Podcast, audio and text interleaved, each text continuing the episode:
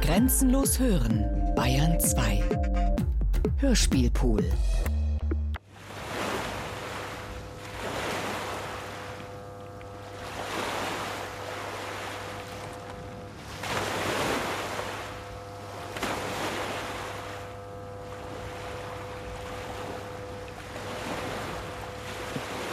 Tristan da Cunha oder die Hälfte der Erde. Hörspiel in drei Teilen nach dem Roman von Raul Schrott. Erster Teil.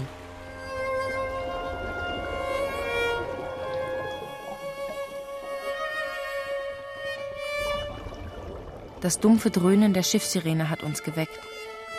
Es ist das Zeichen, dass wir den antarktischen Kreis passiert haben, jene 66 Grad 33,5 Minuten südlicher Breite, die bestimmen, dass ab morgen die Sonne nur noch einmal im Jahr untergeht. Dieses kindische Gefühl eines reinen Wunders. Die ersten Eisberge treiben an uns vorüber, spiegelnde Fassaden einer gläsern Patiomkinschen Welt.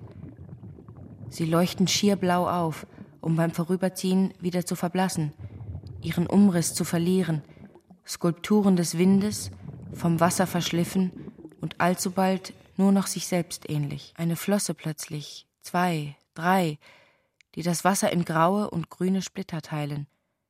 Minkwale, Fontänen in die Luft blasend, aus den Wellen zu Pirouetten ansetzend. Dazwischen Findlinge von Eis, Brocken, glitzernd wie nasser Kobalt. Die Republic of South Africa fährt mit halber Kraft durch dieses langsam gerinnende Meer, das von eisigem Schlamm überzogen ist, blasig wie eine Lunge.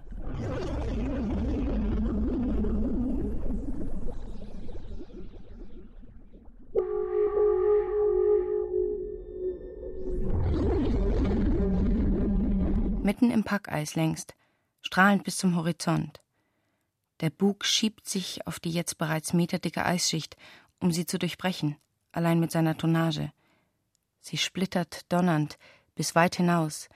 Das zermahlene Eis wird die Seitenwand heraufgedrückt, scheckig vom gefrorenen Krill. Nach einer Woche haben wir sie endlich erreicht, die Barriere des Schelfs, die Pingwin Bukta. Ein Eiswall, hundert Fuß hoch über und ebenso tief unter dem Wasser.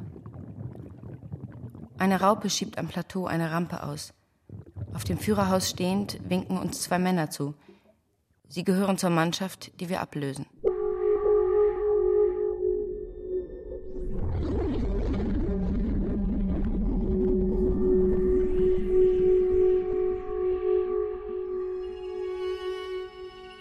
Am Morgen wird uns der Helikopter zur E-Base bringen.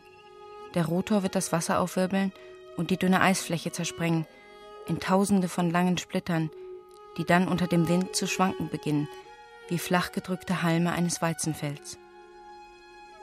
Wir steigen auf, in uns all die Erwartungen des ersten Blicks auf den Kreis, den die Griechen den Antarktischen nannten, ohne ihn je gesehen zu haben. Der erste Mensch, der seiner ansichtig wurde, war Cook am Ende seines Lebens. Er umsegelte die Antarktis nur, um festzustellen, dass es auf ihr keine mythisch goldenen Äcker gab. Dann sind wir endlich über der Kante und da ist nichts. Allein ein Weiß wie das meines Schreibheftes hier. Kein Berg, keine Höhenstufe, keine einzige Umrisslinie, nur die flache Ebene des Fimbul-Eisschelfs bis zum Horizont. Die vierte Welt.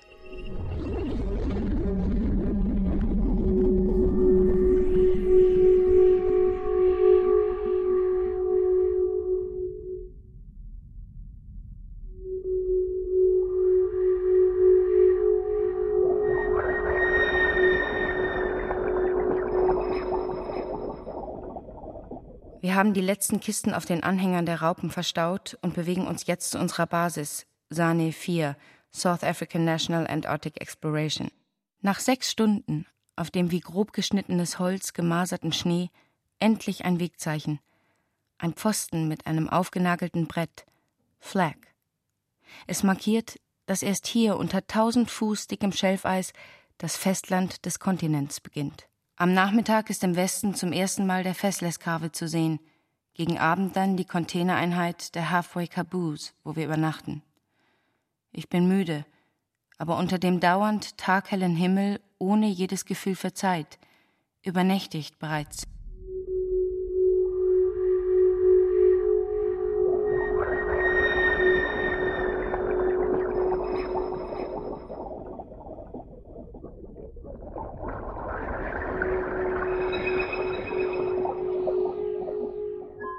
Unsere Basis liegt an der Nordseite einer Schlucht, in der der Wind eine riesige Eiswelle aufgebaut hat, ihr Kamm überhängend, eine erstarrte Sturmflut.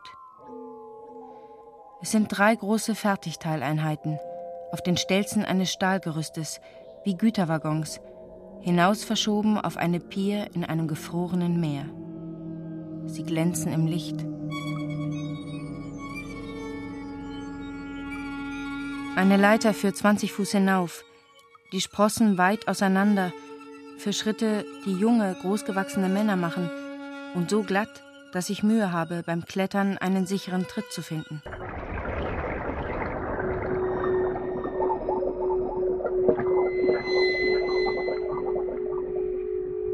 Beim Auspacken habe ich bemerkt, dass versehentlich eine Kiste voll Bücher bei uns gelandet ist. Sie war für Tristan da Cunha bestimmt. Ein mit Wachstuch umhüllter Packen liegt bei. Laut Aufkleber das Geschenk einer Tristan da Cunha Association, Exening, Newmarket. Er enthält die Aufzeichnungen eines Landvermessers, Rival mit Namen, ein kaum postkartengroßes, in Leder gebundenes Buch mit einer aufgeklebten Briefmarke, auf dem in goldenen Buchstaben Thompson eingeprägt ist, und ein Bündel Briefentwürfe von der Hand eines Pfarrers, eines gewissen Dodgson, Stelle ich das alles nicht ins Bibliotheksregal, wird es bis zum nächsten Jahr feucht und geht kaputt.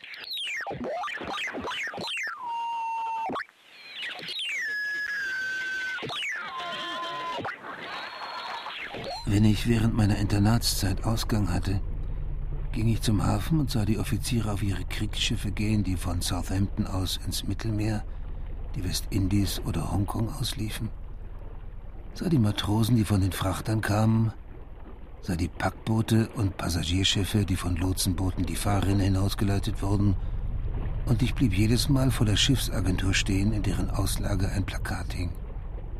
Südafrika, Land des Goldes und der Sonne. Womit ich sagen will, ich wünschte mich weg. Schon damals. Mein Mathematiklehrer verstand mich. Er hatte einen Freund in Transvaal und riet mir, diesen zu schreiben. Bereits am ersten Tag der Überfahrt kam ich im Speisesalon der Arundel Castle mit Chris Koch ins Gespräch.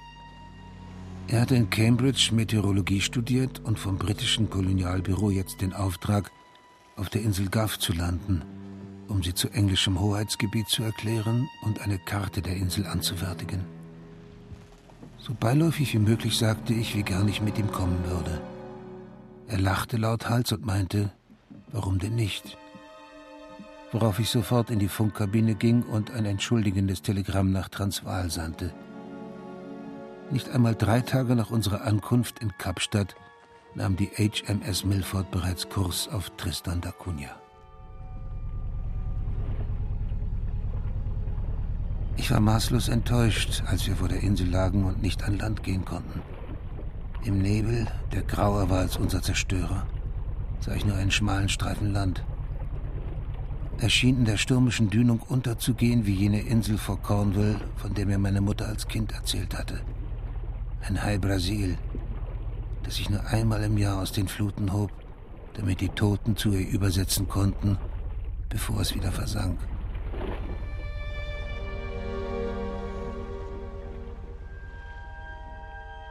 Da aber kamen sie schon herausgerudert zu uns, Markus Klaus und David Hagen, und boten sich uns als Führer an, weil sie einst vor 20 Jahren auf Gaff gewesen waren.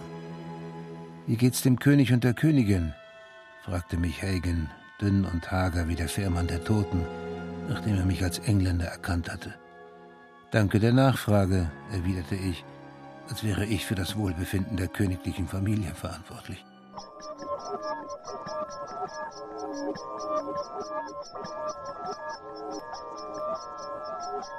Es ist erstaunlich, welch umfassendes Bild von der Welt man erhält, wenn man etwas so Zufälligem und scheinbar Eingeschränktem nachgeht, wie der Erforschung von Briefmarken. Wahrscheinlich, weil die Historie selbst aus einer Unmenge bunter Mosaiksteine besteht, aus zahllosen bunten Marken, die sich nicht zu einem einzigen Bild zusammensetzen lassen, im besten Fall zu vielen, zu vielen möglichen. Angefangen hat alles damit, dass ich von Agostino Lavarello, einem Sammler, eine Kollektion von auf der Insel Tristan da Cunha herausgegebenen Marken günstig erwerben konnte. Seither ist die Geschichte dieser Insel mein Thema. In den Chimären meiner Vorstellung lasse ich sie wieder auferstehen, gebe ihr Kontur. Ich zeichne die Küstenlinien und Riffe rund um sie nach, erkläre sie zum Inbegriff der Welt und jeder Genesis Zeile um Zeile, die meine schreibende Hand aufs Blatt wirft während alles um mich herum dem Dunkel anheimfällt, einer atlantischen Finsternis und einem Sturm, den ich nicht mehr erleben werde.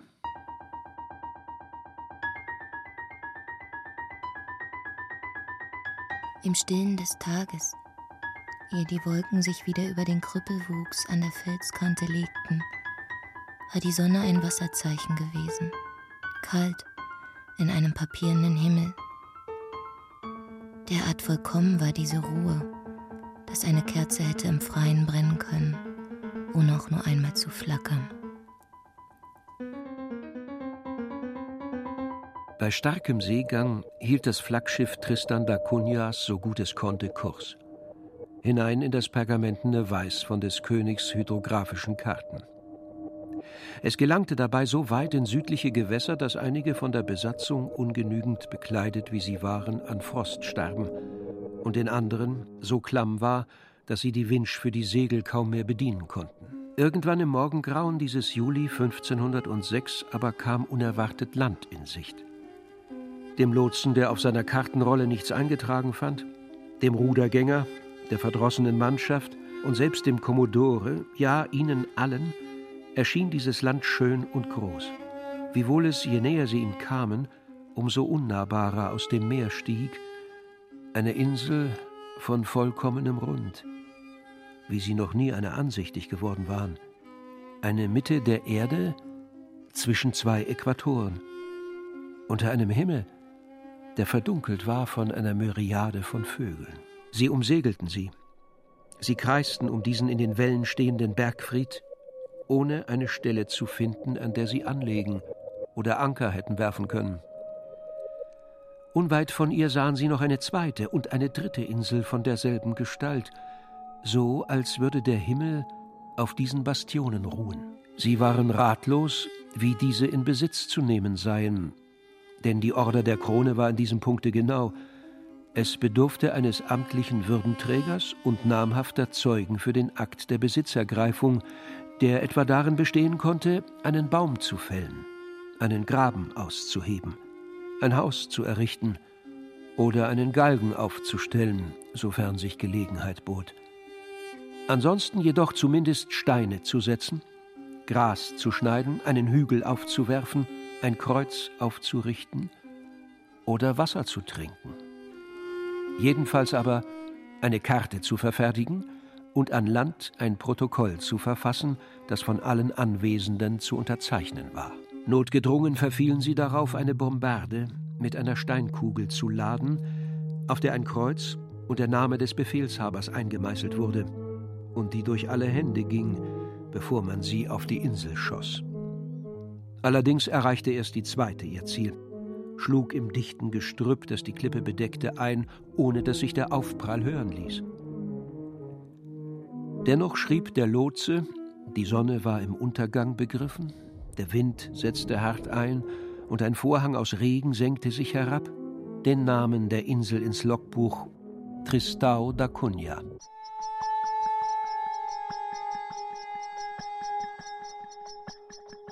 Von da an begegnete ich Tristan da Cunha überall, selbst in den Vatikanischen Museen, in Raphaels Raum mit seinen dekorierten Türen, durch den Mara und ich flanierten.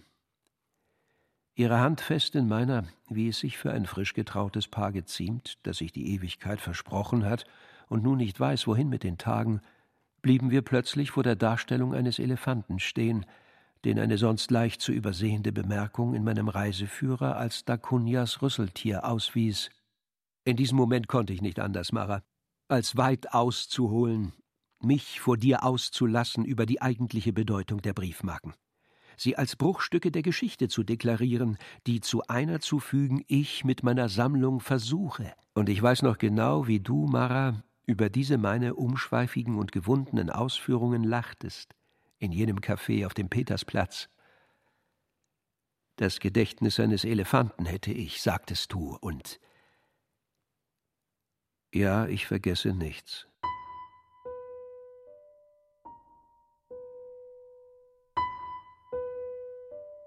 Im Tag selbst aber war nichts zu lesen gewesen, außer der Stille. Kein Ring um den Mond hatte den Schnee oder gar Ungewöhnliches angekündigt. Die Hunde hatten kein Gras gefressen und die Katzen sich nicht an den Stühlen gerieben. Und die Albatrosse segelten, ihr Piu, Piu ausstoßend, weiter über die Wellen, die sich am Ufer in immer kürzer werdenden Abständen brachen.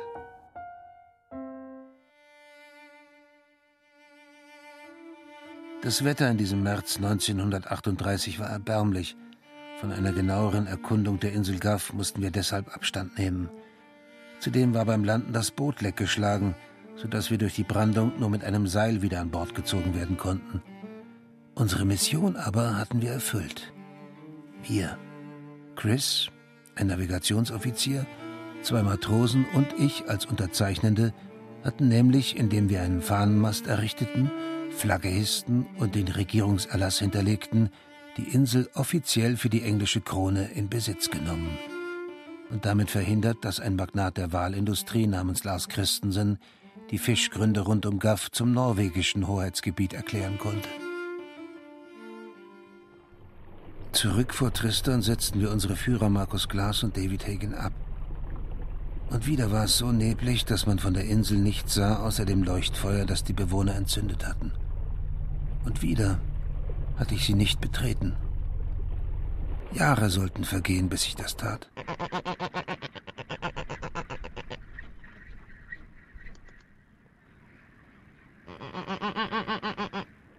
Nach England zurückgekehrt, beendete ich dann doch noch die Schule, ging im Anschluss aber nach Kapstadt, um Landvermessung zu studieren. Unterdessen brach der Zweite Weltkrieg aus. Mein Studiengang, als kriegswichtig eingestuft, wurde verkürzt. Gleich nach dem Abschluss erhielt ich einen Brief. Er stammte von Chris, der inzwischen den Rang eines Captains bekleidete und mich nach Simonstown anforderte, um mir dort zu eröffnen, dass die Marine auf Tristan da Cunha eine Radio- und Meteorologiestation einzurichten plane. Das Vorhaben sei streng geheim. Ob ich mich als Freiwilliger melden wolle. Kurz darauf erreichte mich über die Adresse meiner Mutter ein weiterer Brief von Markus Glas, den dieser bereits vor einem halben Jahr aufgegeben hatte. Darin erklärte er mir umständlich, dass er die Schwester von seines Bruders Frau zu heiraten gedenke. Er nannte ihren Namen, schrieb, dass sie aus Irland kommen werde und bat mich, weil er mich in England glaubte, ich möge mich bis zu ihrer Einschiffung in Southampton um sie kümmern. Diesem Brief beigefügt waren ein paar Zeilen meiner Mutter, die sich an meiner Stadt nun ihrer angenommen hatte und mir Namen und Ankunftstag des Schiffes mitteilte, mit dem Mara in Kapstadt einlaufen würde.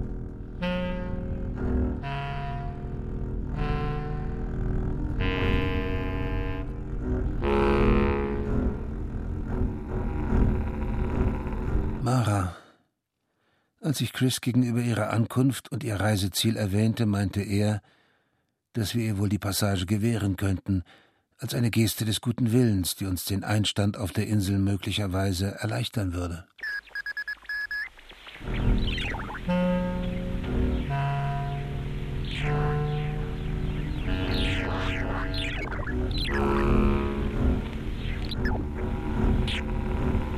Mara. Ich trage Ihren Koffer durch den Zoll. Eine schriftliche Order beschleunigt die Formalitäten, und um Sie nicht sofort in die Kaserne bringen zu müssen, lade ich Sie zum Frühstück ein. Der Kaffee ist bitter. Er schmeckt nach verbranntem Weizen.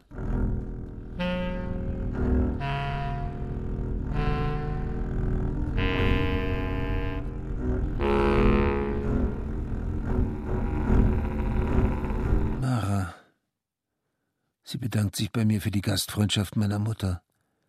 Ich sehe sie an.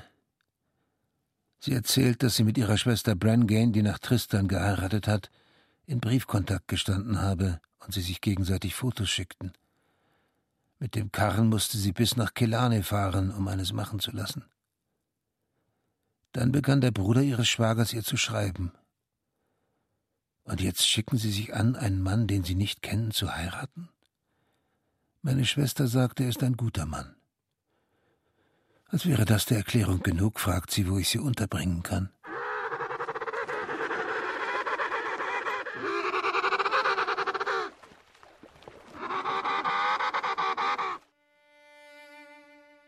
Ich bringe Mara und Chris Wagen nach Simonstown, wo sie bis zur Einschiffung ein Gästezimmer im Quartier der verheirateten Männer bezieht. Vor der Tür bleibt sie stehen. Wir reden noch ein wenig. Sie nennt mich einen Rotschopf.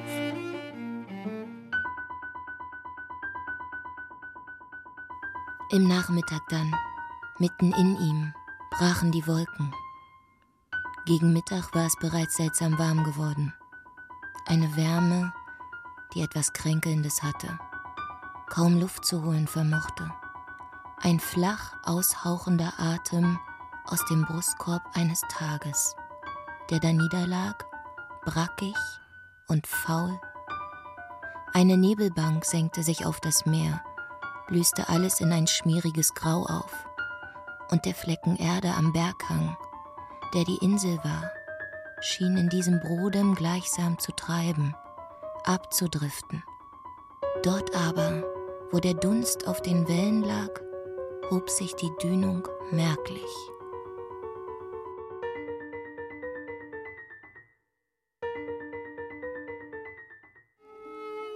Mit demselben absoluten Machtstreben, mit dem die Vereinigten Niederlande im April 1633 selbst eine so unbedeutende Insel wie St. Helena zu ihrem Besitz erklärten, interessierten sie sich für solch ein abgelegenes Eiland wie mein Tristan.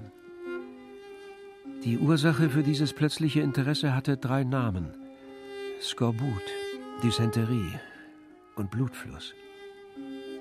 Wollte man nicht ein Schiff um das andere verlieren? Musste eine Möglichkeit gefunden werden, sie mit frischem Gemüse zu verproviantieren. St. Helena lag zu diesem Zweck zu weit im Lederhandelswinde, und so richteten die Holländer ihren Blick bald auf unsere 1200 Meilen weiter südlich liegende Insel. Hier liegt der Grund, weshalb sich nun plötzlich gleich vier Nationen unseres Eilandes bemächtigen wollen.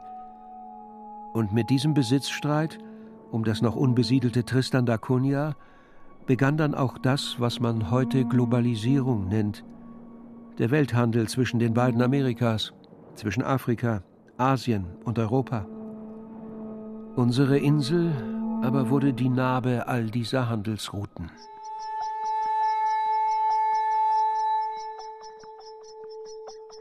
Was unsere Insel als Mittelpunkt des Ozeans betraf, so hatten wir Engländer über sie zwar schon vieles sagen gehört, wussten über ihre Lage jedoch nichts Genaues. Auf jedem unserer Portulane, jeder Karte und jedem Globus war sie zu diesem Zeitpunkt, als wäre sie eine schwimmende Insel, an einem anderen Ort verzeichnet. Eine Insel eben, die sich nur alle paar Jahrzehnte wieder zeigt, einem Kometen gleich. Damit wir aber nicht ein zweites Mal blind auf unsere Karten vertrauend im ewigen Eis scheiterten, schickte Charles II. seinen besten Astronomen aus. Und so steht im Jahre 1677 Edmund Halley an Deck seines Schiffes, richtet das Fernrohr seines Sextanten auf den Horizont, bringt die Bilder der Sonne in dem zur einen Hälfte verspiegelten, zur anderen Hälfte durchsichtigen Glas in Deckung und liest am Gradbogen den genauen Winkel des Sonnenstandes ab, um dann mittels seiner Tabellen die geografische Breite und Länge unserer Insel zu errechnen. 37 Grad 25 Minuten südlicher Breite, 19 Grad 20 Minuten westlicher Länge von Greenwich. Trotz seiner berühmten Akkuratesse hatte er sich allerdings verschaut. Um 20 Breitenminuten und sieben Längengrade was an der damaligen Zeit im Allgemeinen und an der Schiffsuhr im Besonderen lag.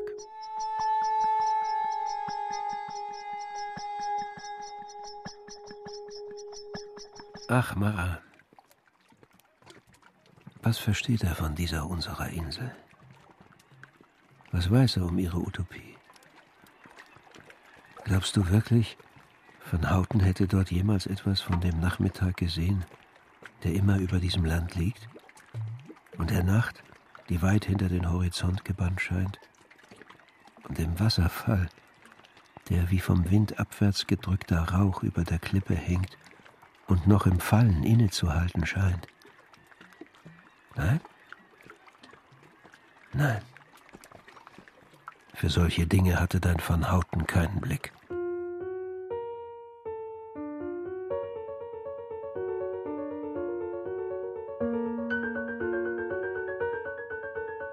Im Dämmern nach Sonnenuntergang erklomm die Hitze ihren Höhepunkt. Alle Türen und Fenster standen offen, ohne dass es an diesem stickigen Schweren etwas geändert hätte. Es war feucht, und die Luft, die sich an den Felswänden staute, roch süßlich nach morschem Holz und verrottendem Tang. Gegen elf Uhr nachts frischte der West ein wenig auf, wurde wie beiläufig stärker, eine unruhige Nacht ankündigend.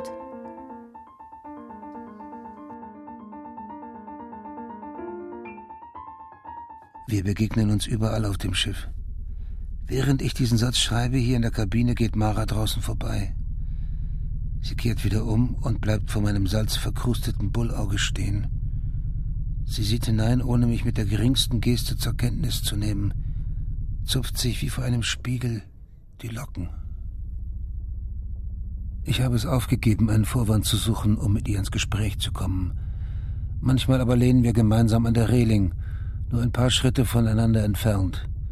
Dann nicken wir uns zu, wechseln aber nur selten ein Wort. Der Wind sticht auf der nackten Haut. Eissturmvögel segeln über dem Kielwasser. 1500 Meilen sind es nach Tristan da Cunha.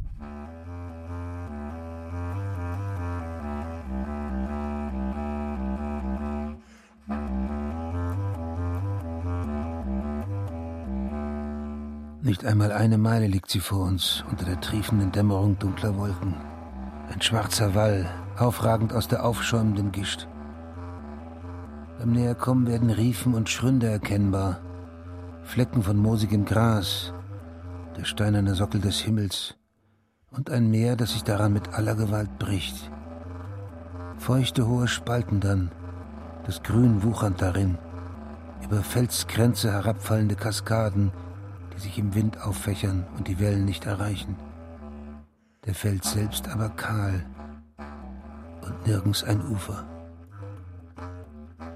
Dann aber umrunden wir einen Bergvorsprung, sehen einen breiten Streifen vulkanischen Sandes unter der Felswand und am anderen Ende einen flachen Schelf. Das kleine Dorf wie hingekauert, aus der Entfernung wie eine Miniatur. Tristan da Cunha.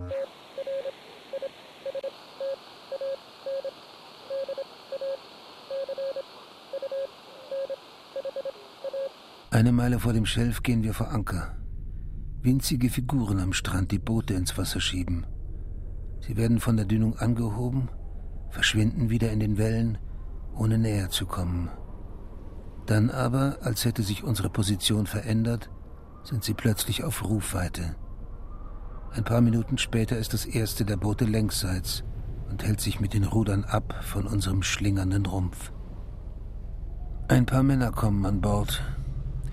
Der größte von ihnen nimmt seine Kappe ab, sie in Händen knetend und richtet das Wort an uns, jeden mit Sir betitelnd. Wegen seines starken schottischen, mit Afrikaans durchmischten Akzents begreifen wir bloß, dass er uns willkommen heißen will. Chris bedankt sich für uns und nennt ihn Chief Willie.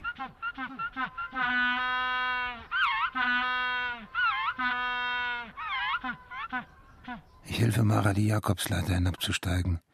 Es scheint, als mache weder der jetzt sintflutartig einsetzende Regen, noch die Düsterkeit des Tages oder diese seltsam gespannte Stimmung ihr etwas aus.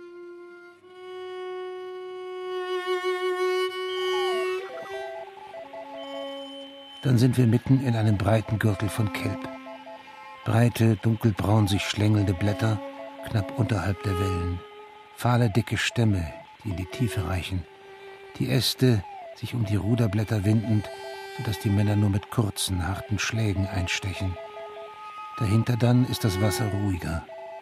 Der Kelb hält die Wellen vom Brechen ab. So rollen sie nur stampfend aus. Die letzte Woge treibt uns auf den Strand, wo wir alle ins Wasser springen und Hand anlegen, um das Boot über die glitschigen, in die Unterströmung der nächsten Welle rasselnden Kiesel an Land zu ziehen.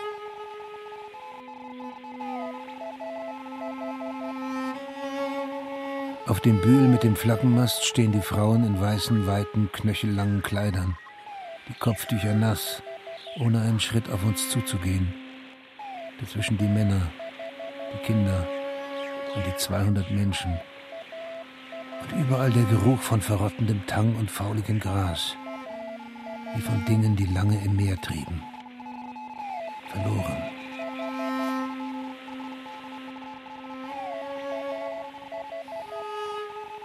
Aus dieser Kulisse löst sich eine Frau, geht auf uns zu und umarmt Mara, küsst sie. Die anderen kommen nun auch, begrüßen uns.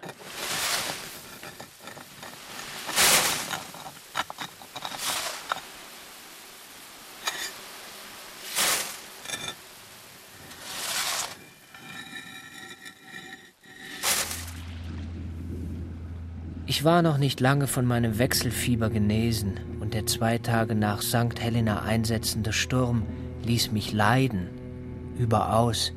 Doch um wie viel mehr noch die Stute, die im offenen Teil des Frachtraums in einen engen Verschlag gezwängt war, ihr Kopf über dem Verdeck.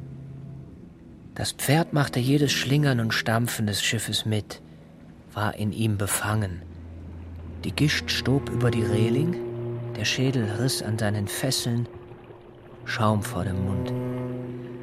Ich sah die Augen dieser Kreatur, ihre braunen, vollen Augen, für die alles noch größer erscheinen musste als für uns Menschen, sah die Augen langsam sich verkehren, sich in ihren Höhlen drehen, bis das blinde Weiß des Augapfels zum Vorschein kam. Sie schauten nach innen, in das Schwarz des Schädels.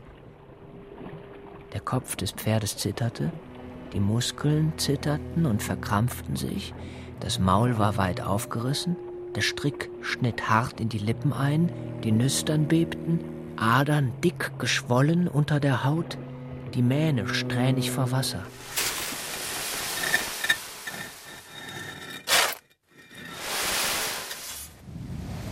Erst nach Tagen riss der Himmel auf. Er war wie mit Grünspan bedeckt. Das Meer glänzte in demselben metallenen Ton. Rings um den Horizont lag ein dichtes Band lichtgrauer Wolken. Ich sah immer wieder aus dem Bullauge meiner Kabine. Die Insel konnte nicht mehr weit ablegen. Eine nervöse Aufregung ließ mich mehrmals an Deck gehen, um Ausschau zu halten. Auch der Kapitän stand dort. Ich bilde mir ein, dass ich es war, der sie zuerst sah eine Kuppe über den Wolken, die sich nur schwach vom Himmel abhob, sich aber mit jeder Meile, die wir ihr näher kamen, ein wenig mehr abzeichnete und zu gleißen begann. Das war der Schnee an den Flanken des Gipfels.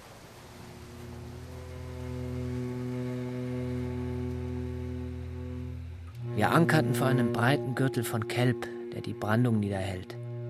Um aber auszuschiffen, war dem Kapitän die Dünung noch zu hoch. Vom Ufer jedoch stieß bereits ein Boot ab und arbeitete sich längsseits, bis die Männer an Bord klettern konnten. Ihr Dialekt ist schwerfällig und ungewohnt. Ich hörte aber dennoch einen Knaben, Greens jüngsten Neffen Benjamin, seinen Vater fragen, ob diese Gestalt da, also ich, in meinem schwarzen langen Rock wirklich dieser wichtige Mann sei, nicht nur Priester, sondern Schulmeister und ein Doktor noch dazu. Er sah mir dabei ohne zu blinzeln in die Augen.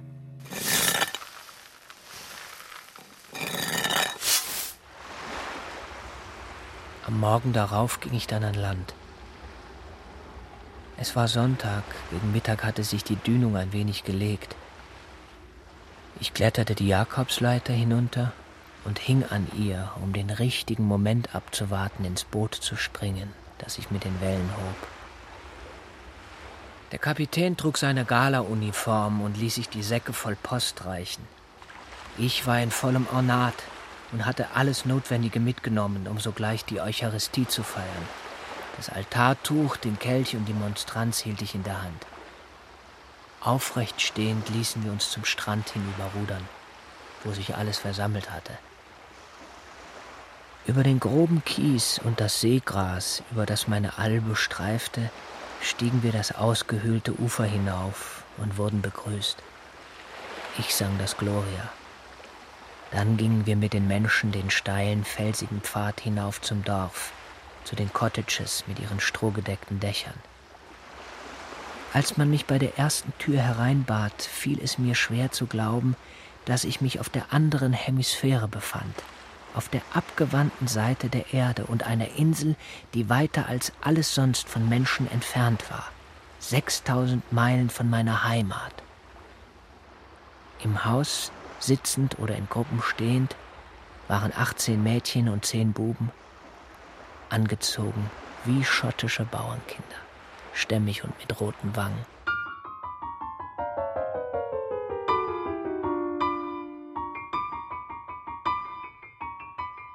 Zuerst war es nicht mehr als nur ein Summen gewesen, einem großen Schwarm Bienen gleich oder dem Schwirren unzähliger Fregattvögel. Dann aber fiel der Wind aus dem Vorsprung der Nacht herab, einem Kall gleich, der sich vom Berg abspaltet und herunterbricht. Beim Zelebrieren der Messe hörte ich zuerst nur abblätternden Gruß auf die ausgebrannten Scheite am Rost fallen. Ein Rascheln, nicht mehr, ein Rauschen im Kamin. Dann den Wind, der sich am Dach verfing, heller wurde, höher und lauter, sich schließlich dröhnend abhob vom Chor dieser ungleichen Stimmen vor der Wandlung. Da wurde auch schon die Tür aufgerissen, einige hastig geschrieene Worte, und die Männer rannten hinunter zum Strand. Bis zur Insel hatte die Flaute uns begleitet. Jetzt aber war der auflandige Wind umgesprungen und stürzte als Fallwind wieder vom Berg nieder in die Dünung. Brecher bauten sich bereits an der vorspringenden Felszunge auf, und der Schoner in der Bucht stampfte und schlingerte in schweren Wogen, stemmte sich gegen sie an, in den wirr aufgewühlten, schwerer werdenden Seegang verhockt. Die Matrosen anschreiend ließ der Kapitän die Boote zur Wasserlinie ziehen und abstoßen. Seen hoben den Bug hoch, die Ankertrosse hart gespannt und schlugen dann über ihm zusammen. Das Schiff schnitt unter die Wellen und prallte in das sich auftuende Wellental. Da aber wurde mit einem Ruck die Ankerkette gesprengt und der Schoner vorangerissen. Nur ein Mann war als Wache an Bord geblieben, Geistesgegenwärtig war er ins Beiboot gesprungen. Die Edward Vittery aber trieb ab, steuerlos. Wir standen gebannt, ohnmächtig vor jenem Sog, in den alles binnen Minuten gezogen worden war, als ob ein unter dem Meer fließender Strom zur Oberfläche emporgestiegen wäre. Eine dunkle Wiedersee. Weiter und weiter wurde unser Schiff von ihr vertragen, mit all meiner Habe an Bord. Immer mehr Fahrt machte es. Es war eine fliehende Kraft in ihr. Dieses Schauspiel mit anzusehen war Lust. Ich gestehe, ich war unfähig, auch nur einmal mit den Augen vom Schiff abzulassen. Mit einem Mal jedoch stand alles still, unmerklich, ohne dass es zu sagen gewesen wäre, wann und wie.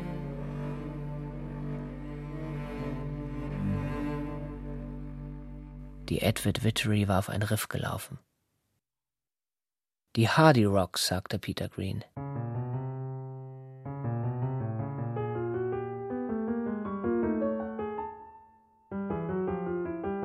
Danach war ein schnell näherkommendes Grollen zu hören gewesen. Dann ein Donnern, das an der Klippe widerhallte, sich mit dem eigenen Echo überlagernd, das anschwoll und über die in den Hang geduckten Häuser rollte. Feiertage gibt es viele, sagte Green dann noch, und der Vorwurf in seiner Stimme war nicht zu überhören. Er sagte es nur zu mir. Es sei mehr als unvernünftig gewesen, darauf zu beharren, an einem Sonntag die Arbeit ruhen und den Tag verstreichen zu lassen, ohne die Ladung auszuschiffen. All die Güter, die man auf der Insel so dringend benötige. Ich war wie vor den Kopf geschlagen und fand keine Worte. Des Nachts aber war mir, als wäre bereits meine erste Predigt ungehört verhallt.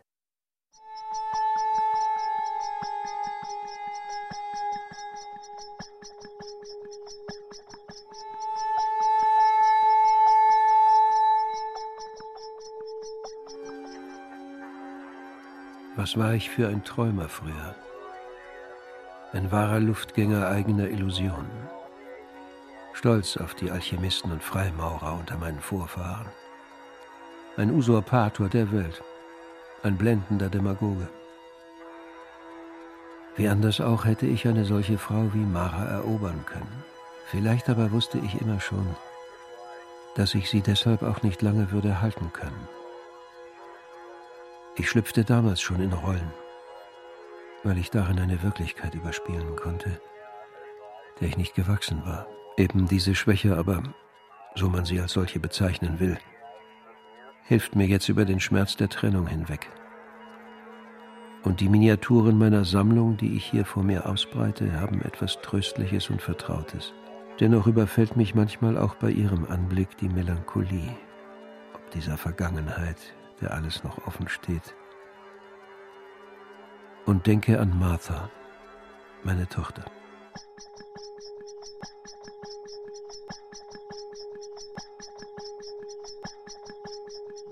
Kopf noch den Traum der letzten Nacht. Ich hielt einen Pinguin und versuchte ihm mit einem Messer den Hals abzuhacken. Aber es war zu stumpf. Also stach ich ihm mit der Spitze in den Bauch schnitt ihn auf und riss ihm das Gedärm heraus. Sein Blut nahm ich als Tinte und beschrieb ein Blatt Papier mit ihr, in einer winzigen Handschrift, so winzig, dass jede Zeile wie ein Strich aussah. Während Mara mit gespreizten Beinen mir gegenüber saß. Wir sind aus solchem Stoff, wie Träume sind. Und unser Leben umgibt ein Schlaf heißt es. Doch der verweigert sich mir Nacht für Nacht. Hab's Geduld mit meiner Schwäche. Ich bin gereizt.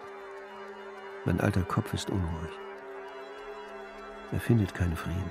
Wie schon damals nicht in jenem Schlafzimmer, das wir schon lange nicht mehr teilten. Ich hörte Mara aus ihrem Zimmer kommen, sah ihre Silhouette im grauen Licht, das durch die Fensterläden auf den Gang fiel, ihr kupfernes Haar hochgebunden, nackt, in ihrer ganzen Schönheit, und es war mir, als wendete sie sich mir zu. Doch ich hatte mich getäuscht. Schließlich folgte ich ihr mit den Augen den Gang hinunter zur Bibliothek, in der ich von Hauten unseren Gast untergebracht hatte.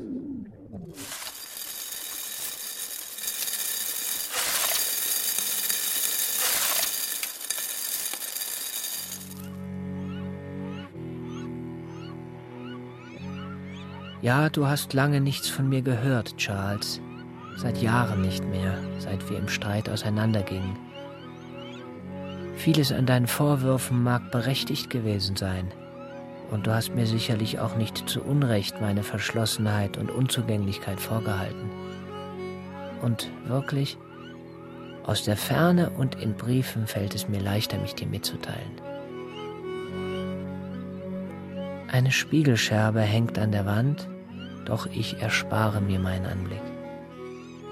Das Haar ist seit dem Fieber nicht nachgewachsen, es steht in steifen Büscheln auf und verleiht mir einen seltsam wilden, beinahe aggressiven Ausdruck, dem alles Übrige widerspricht. Der Mund ist schmal und verkniffen, die Nase zu groß, die Haut aber rosig, fast wie die eines Mädchens ein Eindruck, den meine grauen Augen noch verstärken. Wie anders dagegen der alte Green. Mit seinen mehr als 70 Jahren vermittelt er einem den Eindruck, dass sein Leben voller Leiden war. Sein Kopf ist groß, zu schwer für seinen Hals fast, seine Augen hellbraun und voll melancholischem Erstaunen. Ernst nehmen wird er mich nie. Was er aber in mir sieht, kann ich nicht sagen.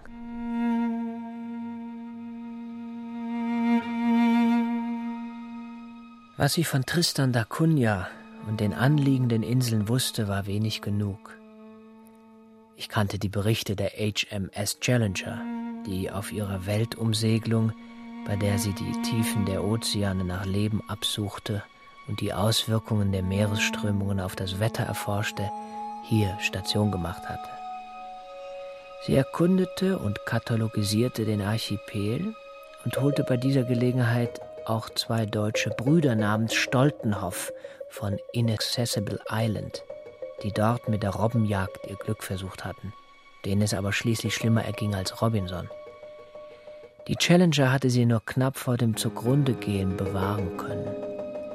Aber, beeindruckt von ihrem Gleichmut und ihrer teutonischen Hartnäckigkeit, das Felsenriff vor Nightingale Island nach ihnen benannt. Und außerdem hatte ich natürlich vom Untergang der Mabel Clark gehört.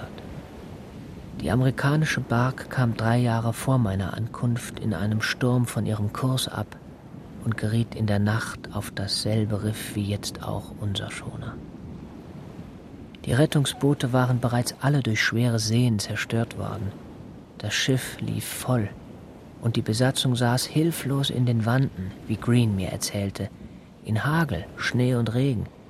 Eine Nacht und zwei Tage lang während man auf der Insel große Feuer unterhielt. Niemand von ihnen gelang es, an Land zu schwimmen. Allein sechs Seeleute ertranken beim Versuch, wenigstens ein Tau an Land zu bringen. Die Siedler hier hatten die Bark, die auf dem Felsen festsaß, erst frühmorgens entdeckt. Die Segel zerfetzt, mit zunehmender Schlagseite, ihr Rumpf in Stücke zerschlagen. Schließlich warfen sich Joshua Rogers und Greens Sohn Jacob in die Brandung und schwammen zum Wrack. Ein Matrose sprang aus den Webeleinen, kam mit dem Kopf wieder hoch und wurde von beiden an den Strand gebracht. Der nächste war der Kapitän. Joshua Rogers schwamm hinaus und zog ihn ans Ufer. Dann tauchte der Maat, der einen Arm gebrochen hatte, in die Wellen und Joshua Rogers hielt auch ihn über Wasser. Und wieder und wieder schwammen beide hinaus und retteten, wer es wagte, vom Schiff zu springen. Die Zeitungen hatten dieses Ereignis aufgegriffen, reichlich ausgeschmückt und die Heldentaten der beiden Siedler ausführlichst gewürdigt. Zum Dank und in Anerkennung für ihren heroischen Mut hatte das amerikanische State Department schließlich der britischen Botschaft ein goldenes Chronometer, ein Binokular und eine eingravierte Medaille zusammen mit einer Namensliste von fünf Siedlern übergeben, die sich ausgezeichnet hatten und deshalb mit je 25 Pfund belohnt werden sollten.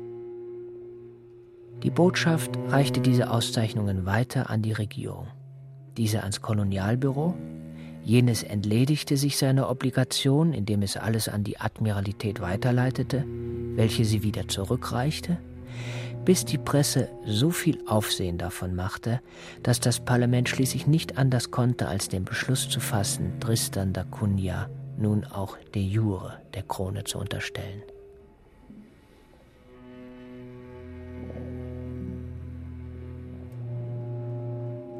Dies war zwar im letzten Jahr geschehen, dennoch wäre ich, trotz aller Versprechungen der Admiralität, sicherlich noch Monate auf St. Helena festgesessen, dem Sitz der Diözese, die neben Tristan da Cunha auch für die Briten in Rio de Janeiro und auf den Falklands zuständig ist, da die Kriegsschiffe ihrer Majestät nur auf dem Weg nach Australien oder China die Insel passieren. So blieb mir nichts anderes übrig, als selbst ein Schiff zu chartern. Die Edward Vittery.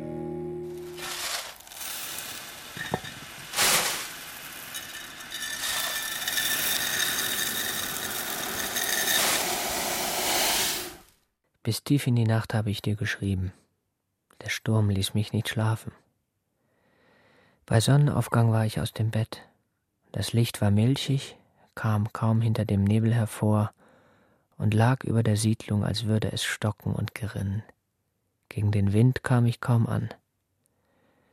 Es war ein mühseliger Marsch, einen ausgetretenen schlammigen Pfad entlang in Richtung Hillpiece, einem überwachsenen alten Krater. Von der Wittery, die hier auf die Felsnadeln gelaufen war, konnte ich keine Spur mehr entdecken, nur Treibgut in der kleinen Bucht davor, Strandgut. Trotz der frühen Stunde waren mir ein paar Kinder nachgeschlichen. Sie standen oben auf dem Hügel und deuteten aufs Meer. In der Dünung trieb der Kadaver der Stute und wurde wieder und wieder gegen die Felsen geschlagen, bevor er freikam, die Rippen durch die Flanke stechend, die Läufe seltsam angewinkelt. Was mich dazu trieb, die Felsen hinunterzuklettern und ein Stück weit ins Meer zu warten, weiß ich nicht. Die Karkasse war an ihrer Unterseite aufgerissen, die Eingeweide waren hervorgequollen, schlängelten sich auf und dümpelten im Wasser zwischen den Algen und dem Kelb. Den Kopf des Pferdes hatte es abgerissen. Er dümpelte neben ihm in den Wellen. Ich wusste nicht, wohin greifen, bekam die Zähne zu fassen. Am Maul zog ich den Schädel aus dem Wasser. Weil am Ufer nicht genug Sand war, begrub ich ihn unter Steinen, während die Kinder mich umstanden. Sie hatten noch nie ein Pferd gesehen.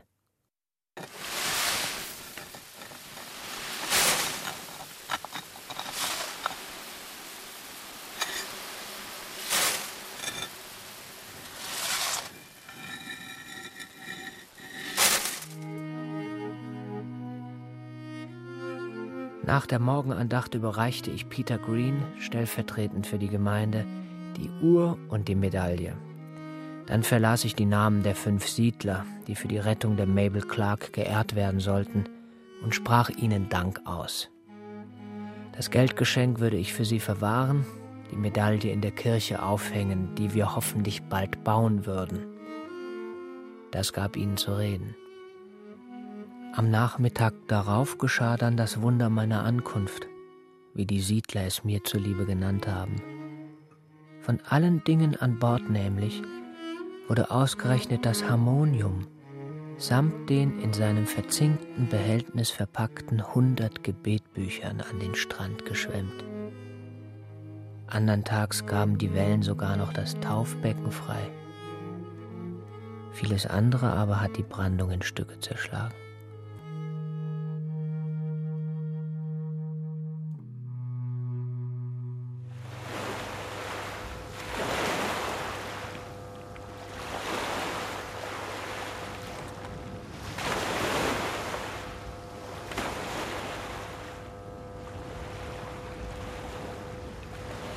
Tristan da Cunha oder Die Hälfte der Erde. Hörspiel in drei Teilen nach dem Roman von Raul Schrott. Erster Teil.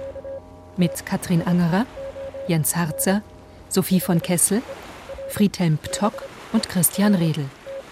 Ton und Technik Hans Scheck, Angelika Haller. Regieassistenz Martin Trauner. Hörspielbearbeitung Michael Farin. Komposition Helga Pogacar. Regie Ulrich Lampen. Produktion Bayerischer Rundfunk 2003.